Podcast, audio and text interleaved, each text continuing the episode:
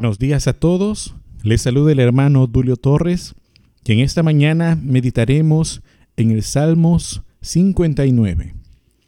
El tema es la persecución al justo. En estos días se ha vuelto cotidiano ver en las noticias persecuciones policiales, personas de mal vivir cometiendo diversos crímenes contra la ciudadanía y que una vez cumplido su cometido inician su huida. Es más, el que es culpable de crimen huirá así nadie le persiga. A pesar de que puedan pasar varios días, el delincuente se sentirá asediado, ya que su conciencia lo acusará. La Biblia dice en Proverbios 28.1, Huye el impío sin que nadie lo persiga, mas el justo está confiado como un león. Sin embargo, el cristiano puede ser víctima de persecución o desprecio a causa de su integridad, de sus convicciones o de su ferviente amor a Dios.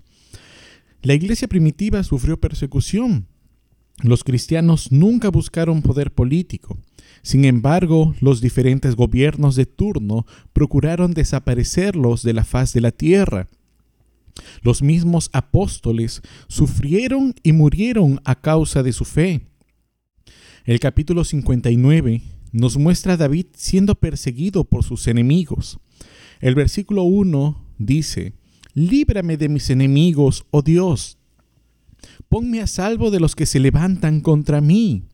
Mientras que el versículo 2 nos describe el perfil de estos individuos.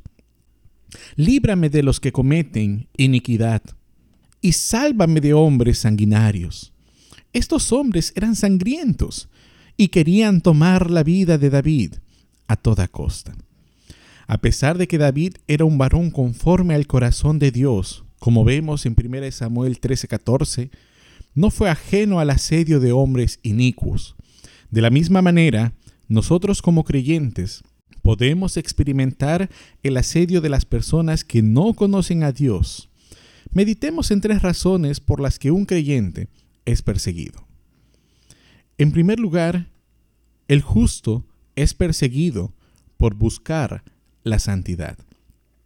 El versículo 3 y 4 dice, porque he aquí, están acechando mi vida, se han juntado contra mí poderosos, no por falta mía, ni pecado mío, oh Jehová, sin delito mío corren y se aperciben.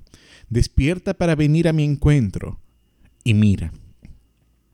La vida de David estaba en peligro, y quien lo perseguía no era alguien sin recursos para la guerra, sino el mismísimo rey Saúl, quien junto a su ejército buscaba darle fin al que consideraba su mayor enemigo. Pero, ¿cuál era el motivo de su persecución? ¿Acaso David obró mal para con el rey? Claro que no. El rey Saúl fue desechado por deshonrar a Dios. Esta falta de santidad y fidelidad a Dios fue la que lo alejó de tener un reinado más duradero. Sin embargo, en vez de arrepentirse y pedir misericordia a Dios, su necedad nubló su juicio y dirigió toda su ira hacia David. En contraste a la actitud de Saúl, encontramos a David, un varón conforme al corazón de Dios, quien nunca quiso hacer daño alguno al rey, quien a pesar de tener la oportunidad de retribuir la maldad de Saúl, no tocó su vida, en reconocimiento al cargo que lo investía. Como cristianos, estamos en una búsqueda diaria de la santidad. Esto es comprendido por los de nuestra misma fe. Sin embargo, en los incrédulos esto puede provocar apatía y fastidio. Esto generará en ellos un alejamiento notorio, tanto que la amistad que profesaban tener será desplazada por indiferencia, menosprecio y hasta burlas. Una segunda razón por la cual el justo es perseguido es por confiar en Dios.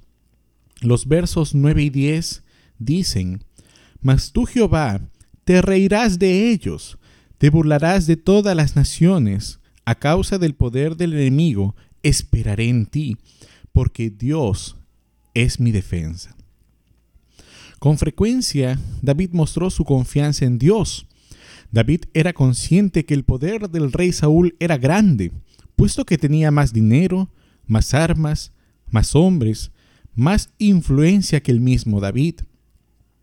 Sin embargo, él sabía que estas cosas no eran nada en comparación al poder de Dios. Cuando David dice en el versículo 4, a causa del poder del enemigo, esperaré en ti, reconoce su impotencia ante el poderío del rey y que su única salvación la podía encontrar en Dios. Esta es la confianza que todo creyente debe tener. En la actualidad, el mundo busca que estemos inmersos en su sistema. Quiere que todo lo concerniente a lo espiritual sea considerado como irreal. Las múltiples distracciones que este siglo ofrece tienen como único propósito que nuestros ojos no estén puestos en Jesús. Las diversas corrientes filosóficas, en su mayoría, han gastado mucha tinta y papel para dejar en claro que el ser humano es constructor de su propio destino y que ningún regalo vendrá del cielo. Todas estas son maneras en que el cristiano actual es perseguido. Ante esta nueva persecución, la Biblia nos dice en 1 de Juan 4, del 4 al 6, Hijitos, vosotros sois de Dios y los habéis vencido, porque mayor es el que está en vosotros que el que está en el mundo. Ellos son del mundo, por eso hablan del mundo, y el mundo los oye. Nosotros somos de Dios. El que conoce a Dios nos oye. El que no es de Dios no nos oye. En esto conocemos el espíritu de verdad y el espíritu de error. Que tu corazón no se entristezca si sientes la indiferencia o el asedio del mundo. Por el contrario, alégrate, ya que eso significa que no perteneces al mundo, sino a Dios. En tercer lugar, el justo es perseguido por hallar el favor de Dios. Los versículos 16 y 17 dicen, Pero yo cantaré de tu poder y alabaré de mañana tu misericordia, porque has sido mi amparo y refugio en el día de mi angustia. Fortaleza mía, a ti cantaré, porque eres, oh Dios, mi refugio, el Dios de mi misericordia. ¿Usted se imagina qué tan frustrado se debía encontrar el rey Saúl? La Biblia dice en 1 Samuel 23:14, y David se quedó en el desierto en lugares fuertes, y habitaba en un monte en el desierto de Sif, y lo buscaba Saúl todos los días, pero Dios no lo entregó en sus manos. David había hallado el favor de Dios. Es por eso que el rey Saúl no pudo tocar la vida de David. A pesar de ser Saúl el rey de Israel y tener tanto poder, no tenía la aprobación ni el favor de Dios. Sin embargo, David, su siervo, era guiado y protegido por Dios mismo. Y Saúl tenía conocimiento de esto, ya que por esa razón le pedía a David tocar el arpa. Esta misma actitud la podemos ver en los hermanos de José, quienes obraron en contra de su hermano y lo vendieron como esclavo, no porque les haya hecho mal, sino simplemente porque había hallado favor delante de su padre Jacob y de Dios. Muchas veces el creyente puede ser objeto de envidia ante sus semejantes.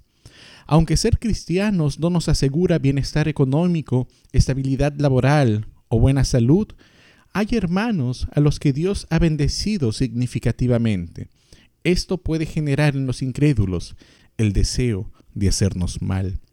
Son varias las razones por las que el cristiano puede ser perseguido, pero ninguna de estas razones lo alejará de Dios. Recuerde, manténgase justo a pesar de la persecución.